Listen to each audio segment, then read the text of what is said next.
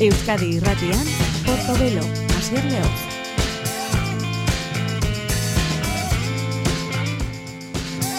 Gabon deizula ongi etorri entzule, hau da Euskadi Errateko Portobelo saioa, hau da musikan berrinak bilatzen dituen saioa. Litz eh, ingurutik ingalaterrako bihotz bihotzetik, jarda akt izeneko taldean dugu orain, euren e, lendabizteko diskoa iaz aterazuten 2000 eta hogeita bian, hau da Dead Horse, jarda akt taldea gaur eh, Portobelo merkatua zabaltzen.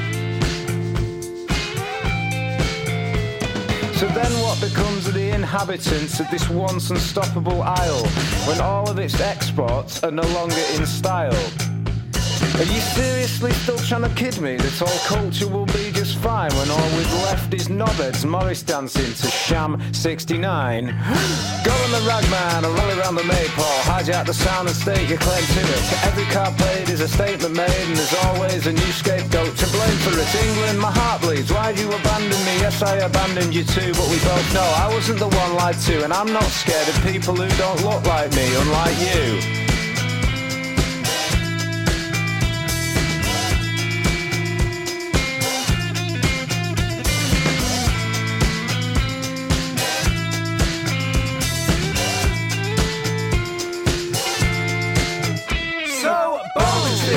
Idiocy surrounded by its own stupidity. Does not realise it has already sentenced itself completely to death. The last bastion of hope this once great nation had left was good music But we didn't nurture it, instead choosing to ignore it Yes, we've been trapped by the same crowd that don't like it unless they've heard it before, leaving me stuck flogging my progressive dead horse south of the border to the so-so souls in through and throughs and this and that and buttered breads. I'm proud of it, whose values flit whenever it fucking suits them.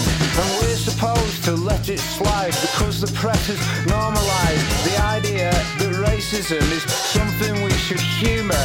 Yeah, the last bastion of hope this one straight nation I've left is to converse in a manner that will pacify, divide and unite the room.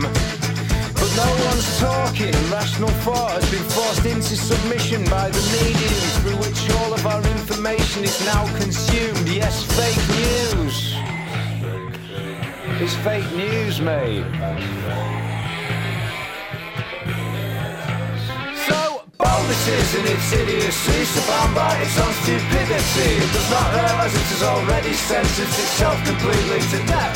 So bonuses and its idiocy Surrounded by its own stupidity. It does not realise it has already sentenced itself completely to death. So bonuses and its idiocy Surrounded by its own stupidity. It does not realise it has already sentenced itself completely to death. So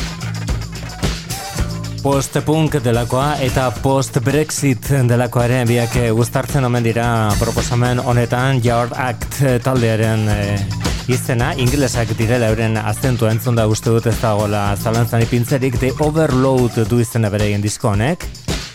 Estraineko lana esan bezala talde ingelesonek argiteratu duena eta hori zen Dead Horse e, Ingalaterrak gaur egun bizi duen egoerarekin metafora eginez hildako zaldia euren abestira eramanez. Yeah. Abestionetan ere umorea ez da falta. Joel Popis du izena kontakizun honek Yard Act. He was the most handsome in a class of 22 and he knew it early on so his confidence kept growing by 13 he had been with every girl deemed worth it to be with in the village two years either side of his birthday he played football. Boy could he play. He played every single day and he still does. A scout from Crew Alexander came to watch him once and they said that they were gonna be in touch.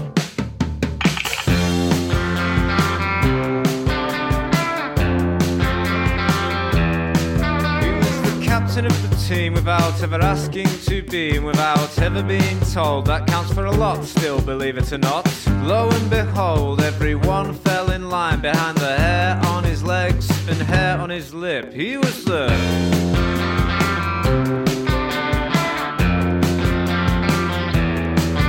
He could smoke ten a day and still run faster than that whippet that could lap the racetrack rabbits he could dabble in the snow, rubbing shoulders with the rabble, and still never ever touch upon a habit. At age 16, he made his choice to stay and got a job selling houses in the village, which by now had become such a desirable place to settle down. It was classed not as a village, but instead as a small town.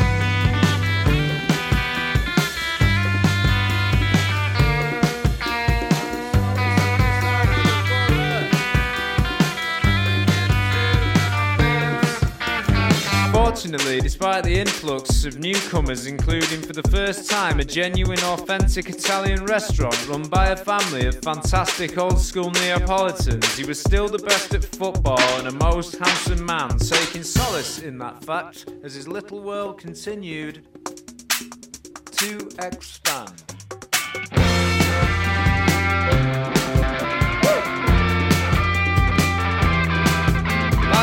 He was 20, he'd now been with all the girls deemed worth it in the village, five years either side of his birthday. But it was time to settle down, and no kiss had ever felt so electric as the first he'd ever felt all those years ago. Though she had never strayed far, hemmed in by his shadow, the torches lining the path of her own dreams had been growing dimmer by the day. And so, faster than a dying star, she cashed in her chips and checked out, settled for him, and subsequently threw all her own ambitions away.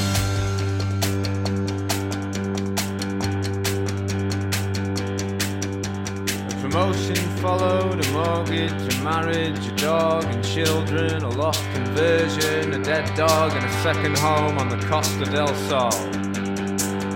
In the hopes of stoking the coals of two long lost souls, which comes first, counselling or keys in the bowl? Put his own mother in a home. God made redundant twice, never once was he on the dole.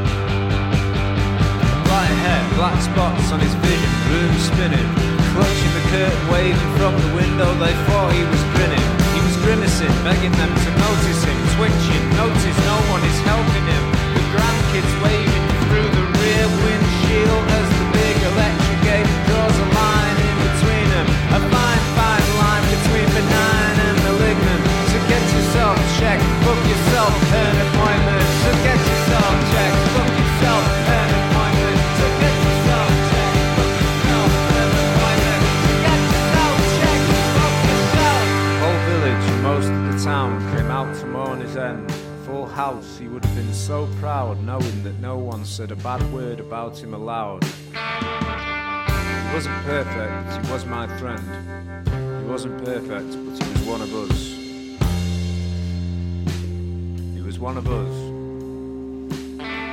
Black bears his full name on a bench by the water's edge, the dates he came and went, and a quote about life and death from a song he'd never heard, because he wasn't too fond of long songs with lots of words. If I were him, I'd have never left the village either. But I did, and I know full well that there are more handsome men and better footballers out there in Greater Manchester. They would have cut him down to size if they could have, but what good would that do? He bloomed and he grew and grew, and still he was doomed, same as me, same as you, same as everyone I ever knew. You, sometimes still I think about you, out there, somewhere, floating in the ether. Born died in the wool, never knowing of a belly half full. So many of us just crabs in a barrel, with no feasible means to escape the inevitable cull. There are those that grow thick skins quick for the sake of their sins, and the savvy folk that just keep their mouths shut and take it all on the chin. Collide with each other, we submit and we bare our teeth. We catch fish using giant metal chips and scream with laughter at 4am staggering home down moonlit country lanes. We cry because children are dying across the sea and there is nothing we can do about it. Whilst we benefit from the bombs dropped which we had Jarda Act taldea eta historian kontatzen den e, futbolariaren e, elitezko futbolariaren e, ibilbidea Costa del Soul delakoan amaitzen da. Ada Faced e, Kanadarrak argitratu berri du Multitudes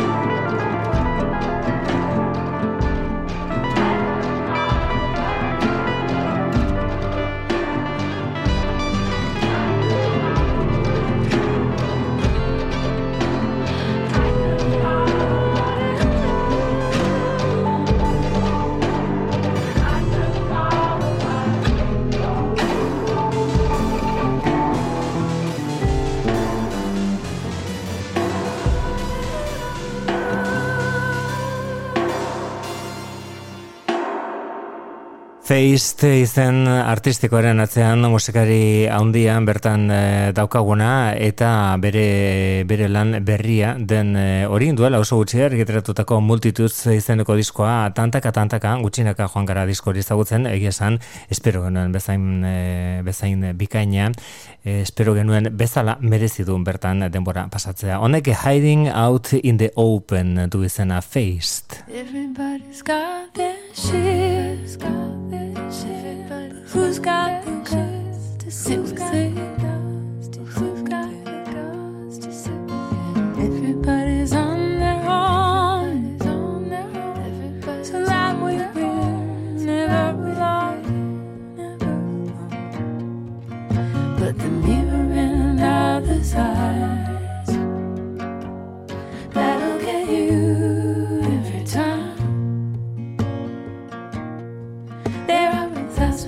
ways to hide.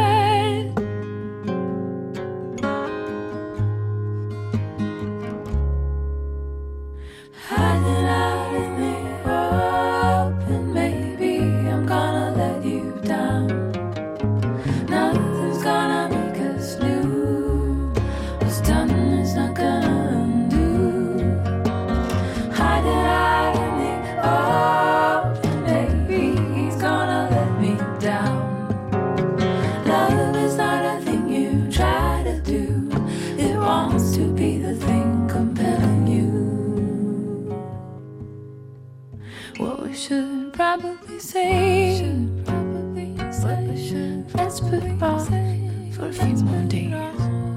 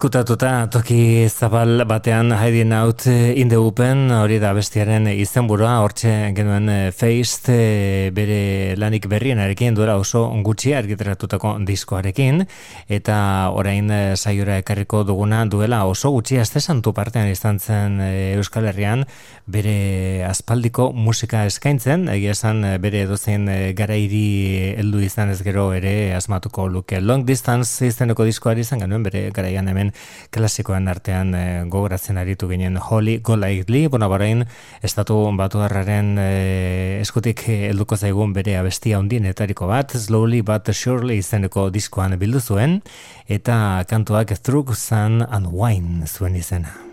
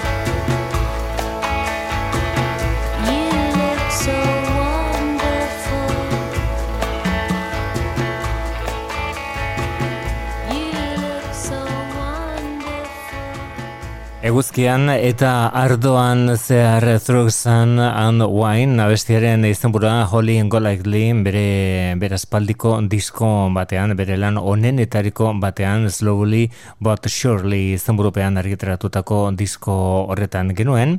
Eta orain gure saiora ekerreko duguna, ba, kasu honetan eh, duela oso gutxi eh, kantu berri bat aurkeztu zigun Angel Olsen da Big Time izeneko diskoren ondorengoa antza denez e, ia prestatuta dauka eta orengoz behintzat e, abesti batzuk e, lau kantu utzi digu entzuten bertako lau emaitza ezagutzen hasi gara.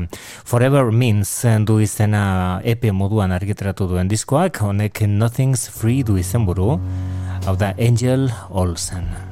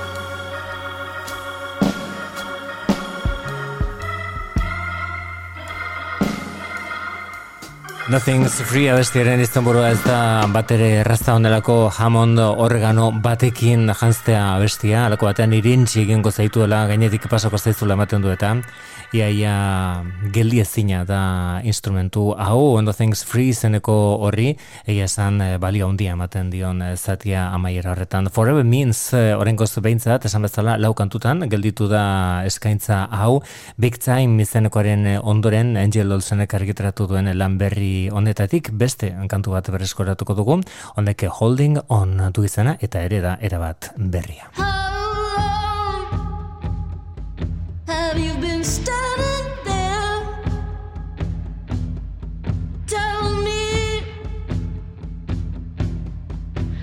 Much did you see?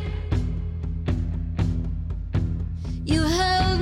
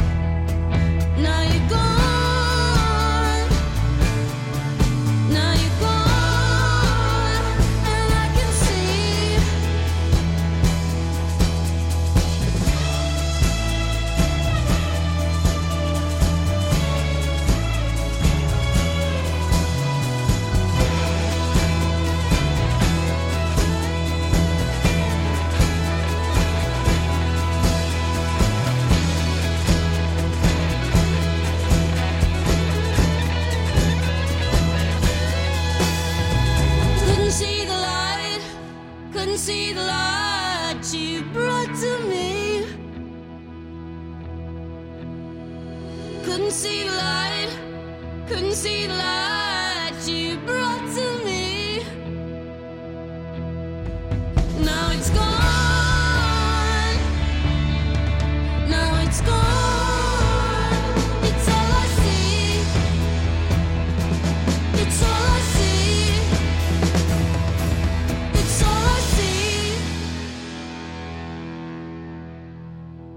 Holding on abestiaren izan burua hori zen Angel Olsen bere lau kantu berri horiek bildu dituen e, diskoan eta bueno, berari lekukoa hartuta itxura batean behintzat eh, sasoi ezin hobean Depeche Mode taldekoak.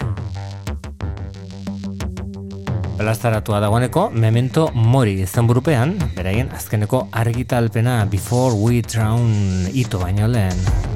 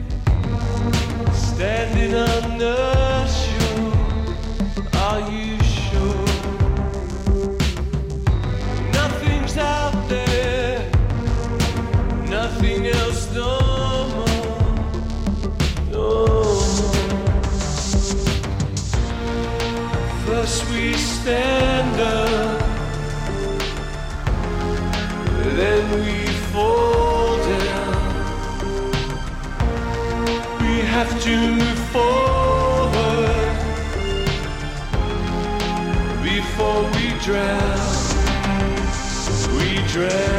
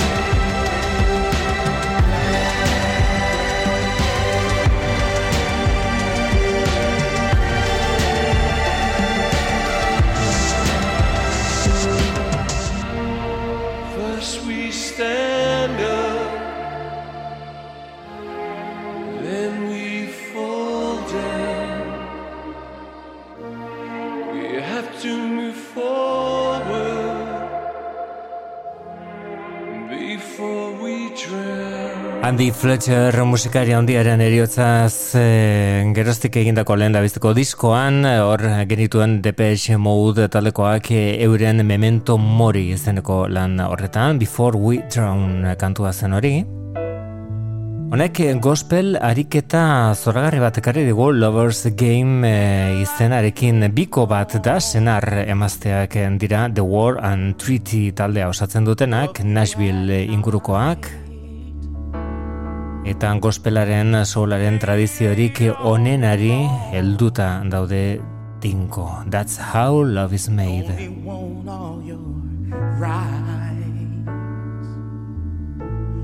Can't treat you like a stranger When you ain't around Treat you like a around on time.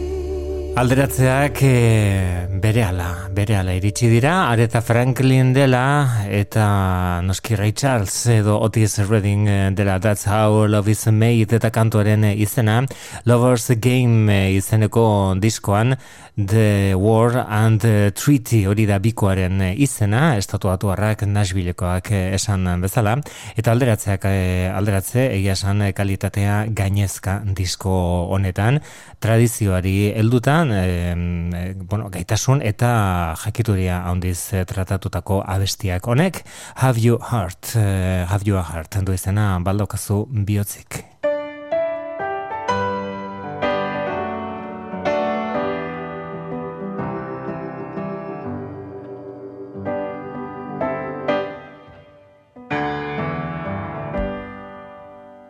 Heartbreaks and heartache left me in shame. But the heart wants what it wants, and it's calling out your name. So.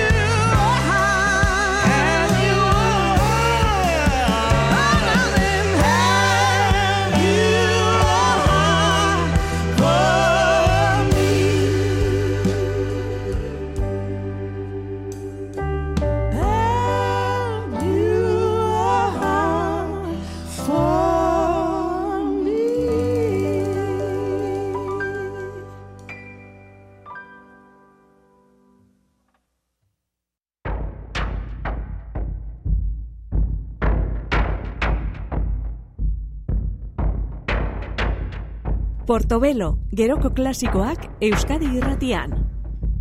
Gure bigarren orduan sartuko gaituenak The Guest eh, du izena. Benetan eh, interesgarria iruditu zego soinu hau eta eta soinuaren atzean dagoena Them from Failure Part 1 du izena, hau da The Guest.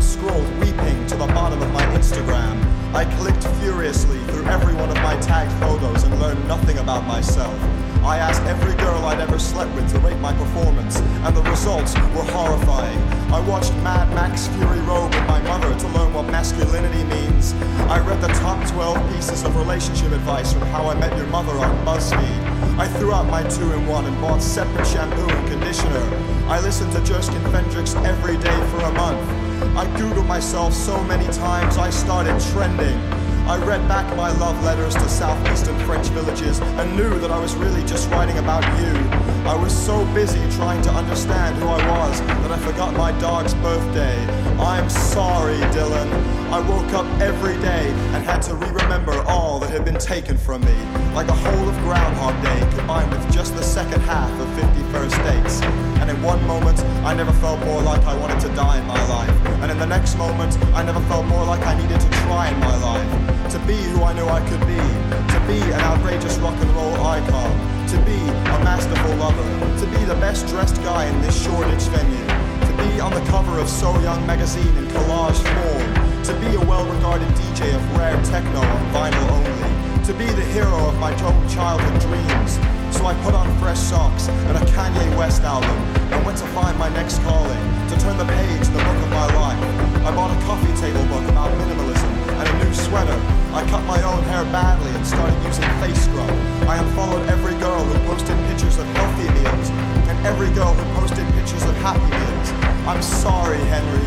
I gave myself a hilarious name on Facebook. I pretended to not know who Lil Yachty was. I told everyone I met that I'd never seen Black Mirror.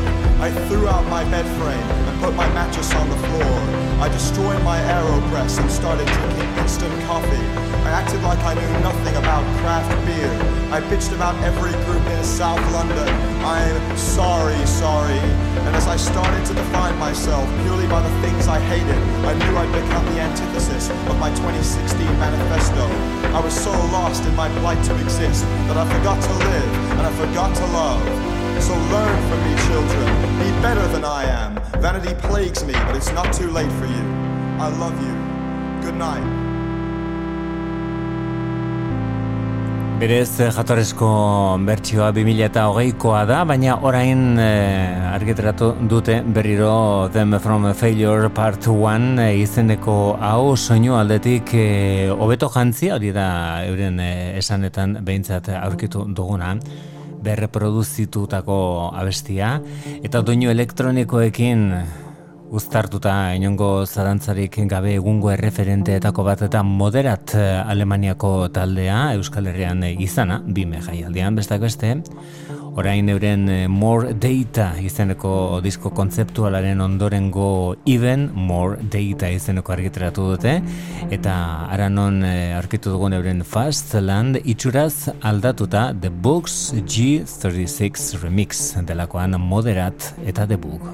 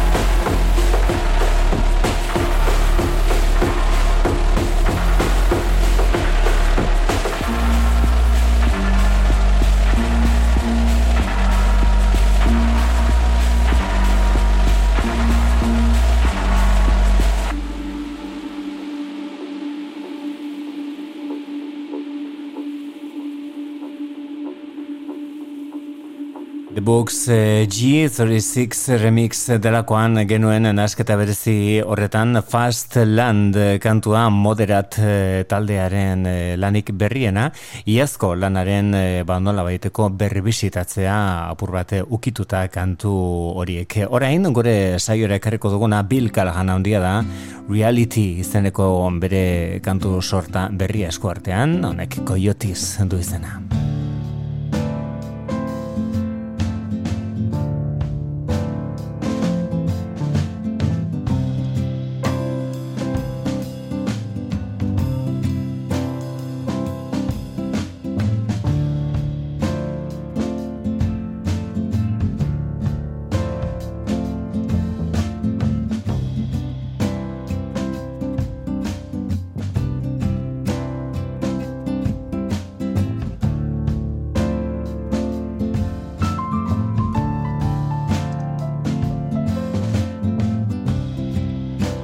I.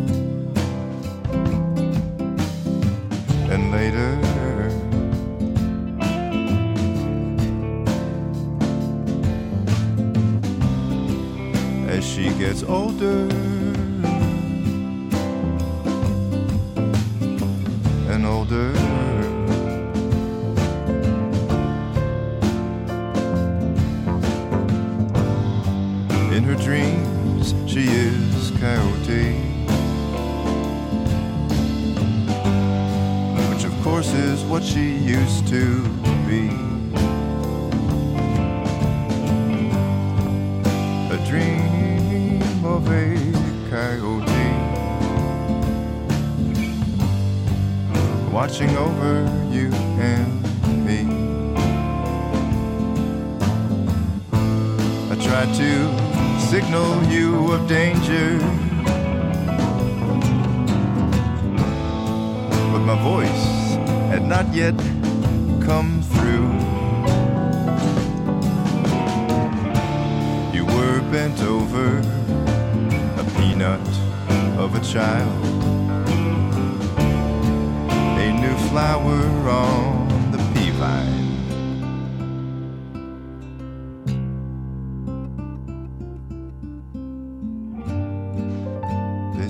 never wake a dreamer.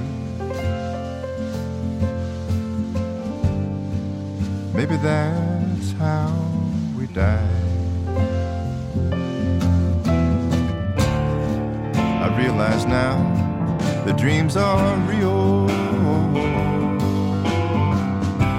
I wanted to tell you we tend to stick together down through the generations,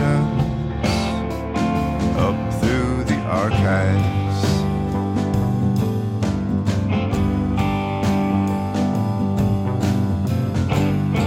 Holding hands through many lives.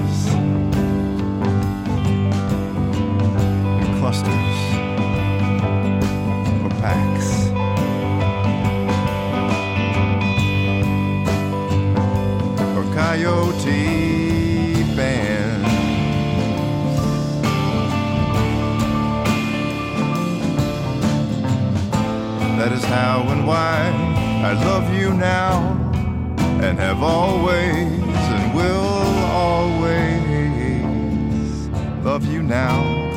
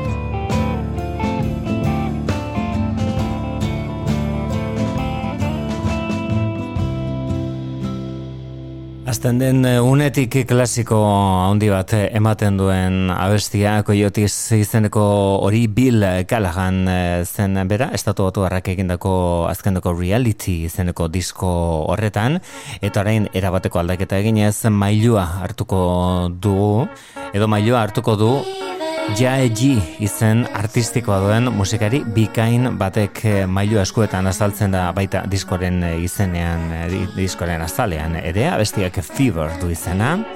Hau da Jae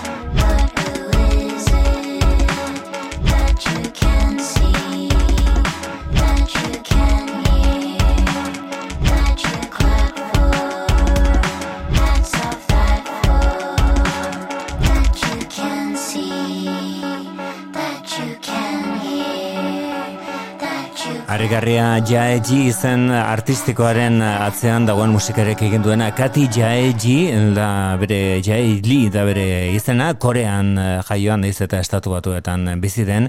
Eta bertan eh, DJ eta produktore lanak egiten dituen Brooklynen New Yorken. With a Hammer mailu batekin izeneko diskoa da argitratu duena. Bere duela gutxi egindako EP eta grabaketa labur eh, biren ondoren What We Drew izenekoaren ondoren batez ere mixtape moduko grabaketa batean, bueno, ba, hasi zen ikusten mundua jaegi izeneko musikari hau benetan interesgarri izan zitekela, ekarpena zeukoala bere, bere musikak, eta orain eh, With a Hammer mailua eskuetan, bueno, ba, hori da, erakutsi duena. Fiber da bere kanturik ezagunena, gaur eh, egun, hor korearez, korearez errezitatutako bertso batzuk tartean sartuta, eta beste kantu honetan, I'll Remember For Me, I Remember For You izeneko honetan e, jazz musikarekin alako jolas bat proposatzen du Chris Williams trompeta jolearen laguntzarekin benetan harrigarria with a hammer rentizkoan jae G korearra.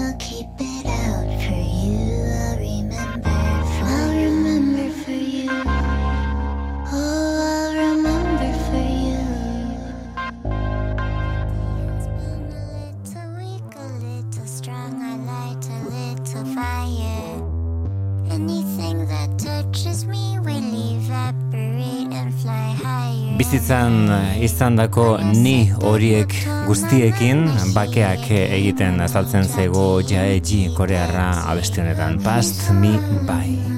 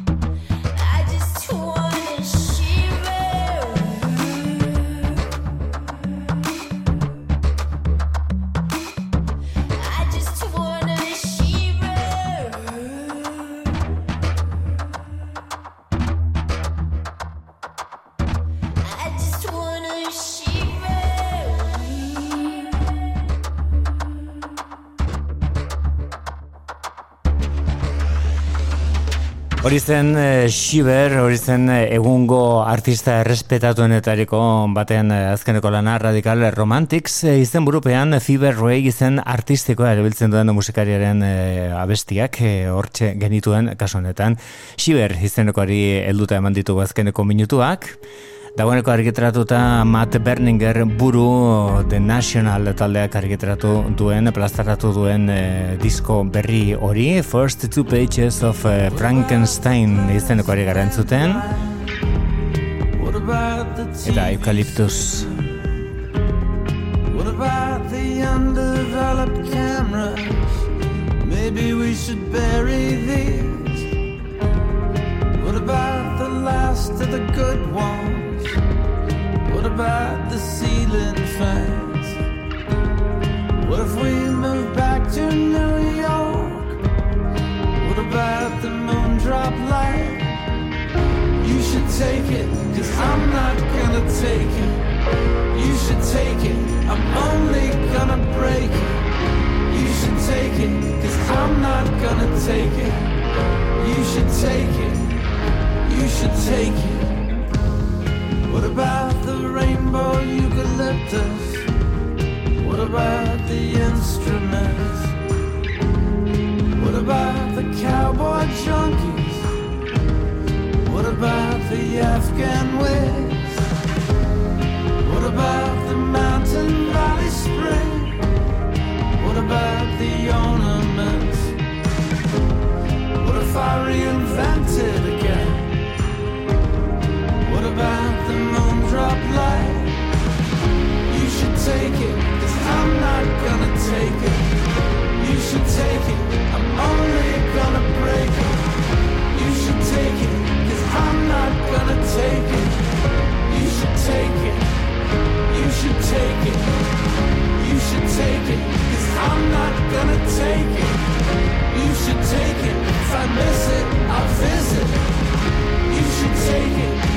I'm not gonna take it.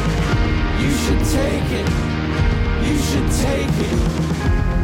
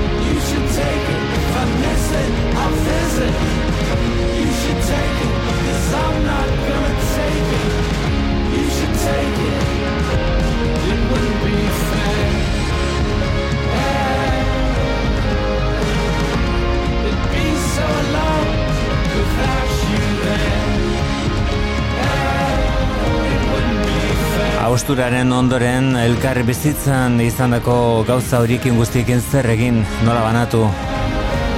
Eukaliptus da horri buruz eh, hitz egiten duen abesti hau The National talde estatu batu harraren First Two Pages of Frankenstein du izena diskoak kritika ez da oso oso aldeko egizan egia esan naiz eta aurrerapen abestiek hori zen haietako bat eh, ba, oso itxura ona zeukaten. Bai horrek baita New Order T-shirt eh, delakoak ere. Bueno orain badaukagu disko osoa eskuartean eta badaukagu erabat eh, ez ezaguna den abesti bat entzutuko aukera. Esate baterako di Alcott izeneko hau, bertan Taylor Swift ospetsu baino ospetsuagoa dute alboan The National taldekoek.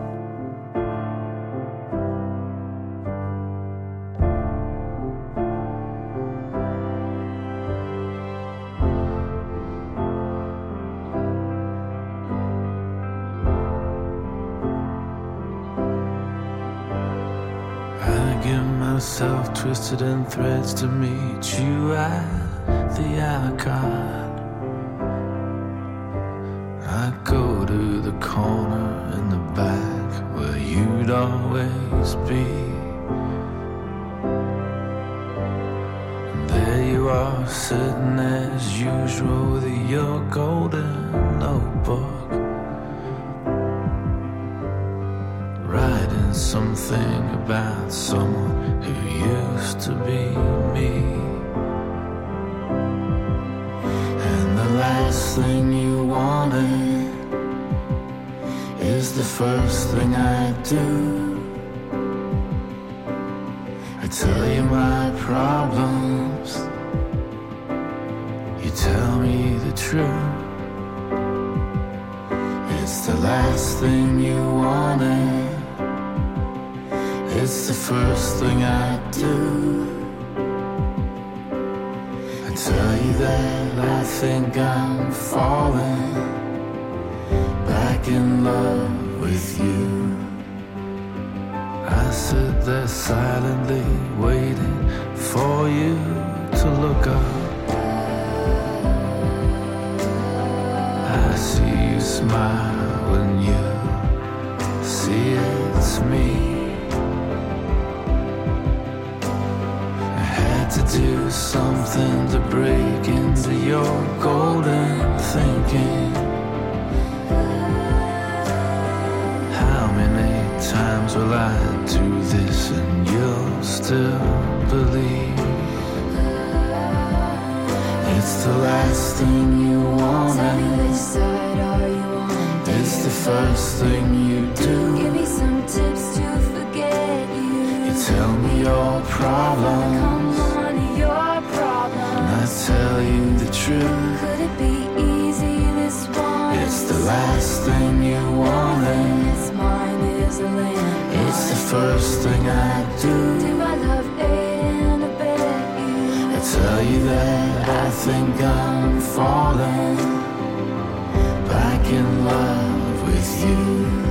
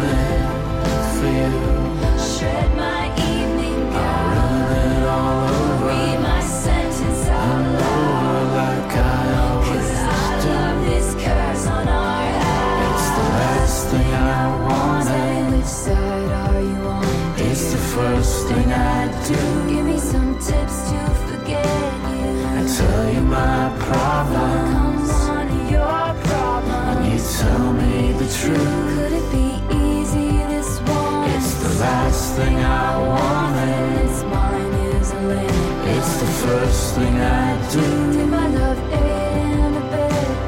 I tell you that I think I'm falling back in love, back in love with you.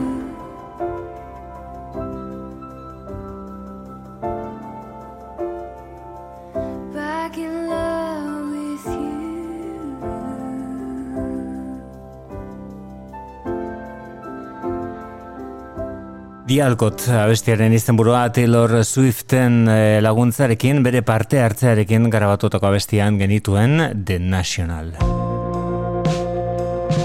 Kenneth Anger da azken hilabetetan argitaratu den pop disko ederrenetariko bat loreak besterik ez ditu jaso eta urte maieran seguru urteko diskoen artean egongo dela kokatuta Constant Smiles taldea da.